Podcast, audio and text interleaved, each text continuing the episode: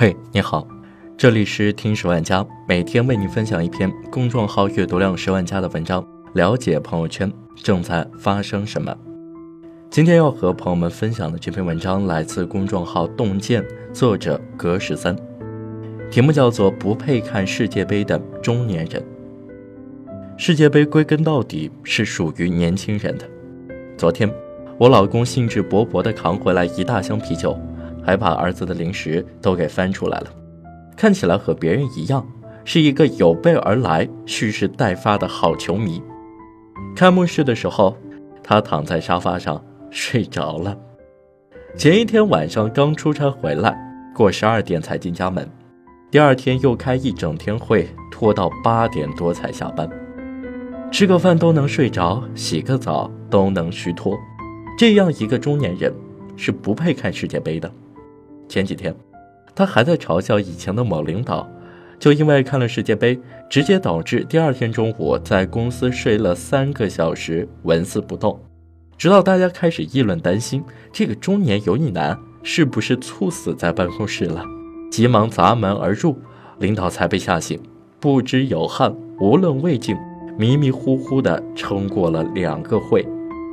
孰料现如今，自己也成为了曾经鄙视过的看球一晚上补觉一礼拜的中年男了。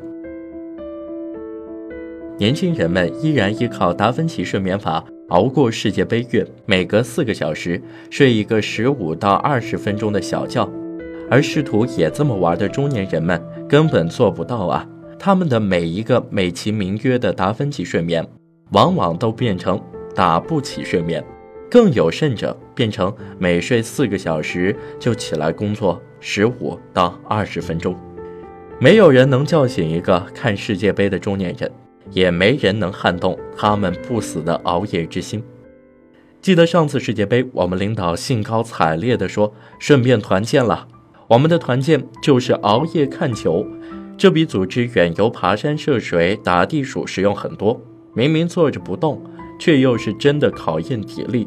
同时还能显得大家是一支年轻的团队，有战斗力的群体。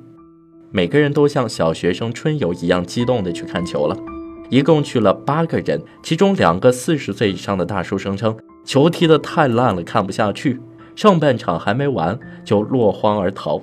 接着，几个三十五岁以上的小哥哥小姐姐们表示明天早上还要早起送娃上学，或是各种惯用借口等纷纷鼠窜。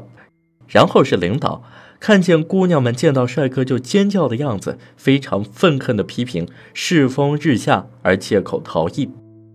最后只剩下两个年轻力壮的小姑娘，一个懂球的都没有，傻傻的留在提前一个月就预定好的高级包房里聊八卦。一场没有仪式感的世界杯团建就这么毁于一旦。毁掉世界杯的不是我们这些伪球迷。而是你们那些身体不争气的真球迷啊！四年过去了，现在的我已经明显体会到“树欲静而风不止，球欲看而体不支”的中年人们是如何成为世界杯的累赘。尤其是对一个身心俱疲的中年人说：“世界杯来了，嗨起来的时候，这简直是一种对世界杯的侮辱。也不看看这世界杯挑了什么时候来，期末考试了解一下。”也许你听说过寡妇月，也听说过世界杯向来都是公粮杀手。对于年轻情侣来说，一个月熬一熬就过去了。然而对中年人来说，没那么简单。在孩子期末考试前夕，世界杯来了，这是纯属巧合，还是人性的扭曲、道德的沦丧？前几天，我的姐妹团就开始蠢蠢欲动了。这些中年妇女们对世界杯的爱恨交加的情愫，很好理解。虽然这一个月可以靠手机上的模特球员写真集度日，但回到线下，日子还是要过的。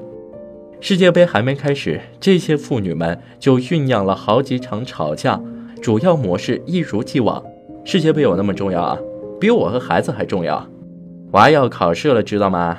晚上不能出声音，影响他休息。你去给娃复习功课，复习不完，别想看球赛。当世界杯遇上期末考试，中年人到底选择哪一个？这本来是一个好问题，但现在发觉这根本不是问题。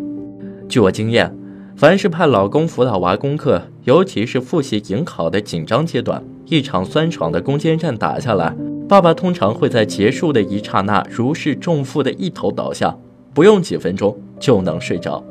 只要别砸锅摔碗，他不会醒过来看世界杯。毕竟人到中年，脑储量容不得半点加塞儿。在这段日子里，任何一个有良知的人都不会主动去和一个中年人讨论球赛。特别是不要讨论细节，这是一种刻薄的挑衅，因为人家为了能对付你，可能要偷偷的查阅很多资料，弥补没能看上直播的遗憾，却又不好意思告诉你我没看，我看不动了。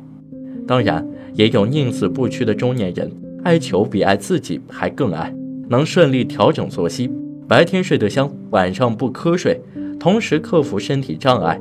任凭多年的老便秘、老鼻炎、腰酸背痛、腿抽筋、头热脑胀、眼晕花，逐一复发。